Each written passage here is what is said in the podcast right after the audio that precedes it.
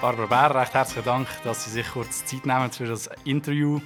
Sie sind heute wiedergewählt worden, allerdings mit dem schlechtesten Resultat von diesen vier. Was sagen Sie dazu? Ich freue mich riesig, dass ich wiedergewählt worden bin. Schlussendlich glaube ich, ist das Resultat äh, nicht allein entscheidend, sondern ich freue mich wirklich, dass die Bevölkerung mir das Vertrauen nochmal schenkt, schenken tut für die nächsten vier Jahre. Und ich werde mich auch sehr einsetzen, äh, um äh, meine Themen können weiter bearbeiten und vorankommen im Interesse der Bevölkerung. Aber wie erklären Sie sich das? Das ist doch recht deutlich. Ja, äh, ich glaube, ich darf sagen, ich habe eine relativ komplexe Direktion. Mit den Gesundheits-, Sozial- und Umweltthemen sind das Themen, die äh, sehr halt, äh, medial auch breit ausgelegt sind in den letzten vier Jahren. Und da erkläre ich mir das ein Stück weit auch mit dem Resultat.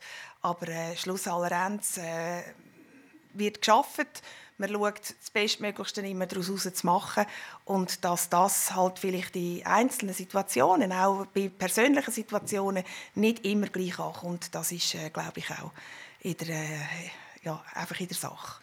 Barbara Bär, Sie haben jetzt wieder vier Jahre mehr Zeit, etwas zu bewirken im Kanton Uri.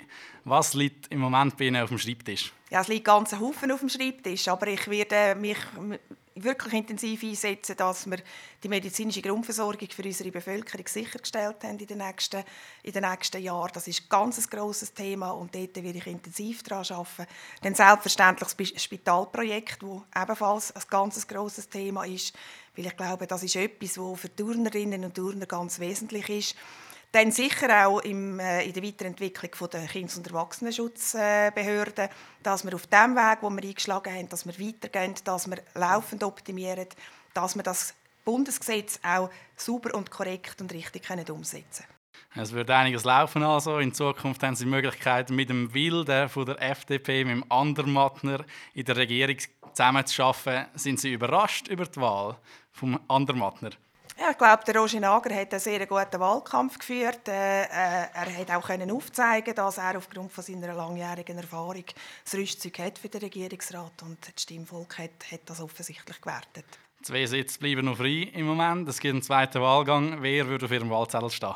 Ja, das wird jetzt äh, die Strategie sein von den verschiedenen Partien. Das wird nächste Woche werden die, die Wahlgremien werden, äh, werden die Strategie festlegen und dann äh, wird man sehen, was, äh, was nachher für den zweiten Wahlgang äh, alles äh, ja, eigentlich vorgeschlagen wird. Und wer steht bei Ihnen drauf? Ich warte jetzt ab, bis ich weiß, was aus diesen Wahlgremien heraus für, für Namen genannt werden. Dritter FDP-Regierungsrat, ist das ein Thema? Das ist, äh, ich denke, wir haben sehr gute Kandidaten. Äh, das ist absolut möglich, dass ein dritter FDP-Sitz geholt werden könnte. Herzlichen Dank, Barbara Bär.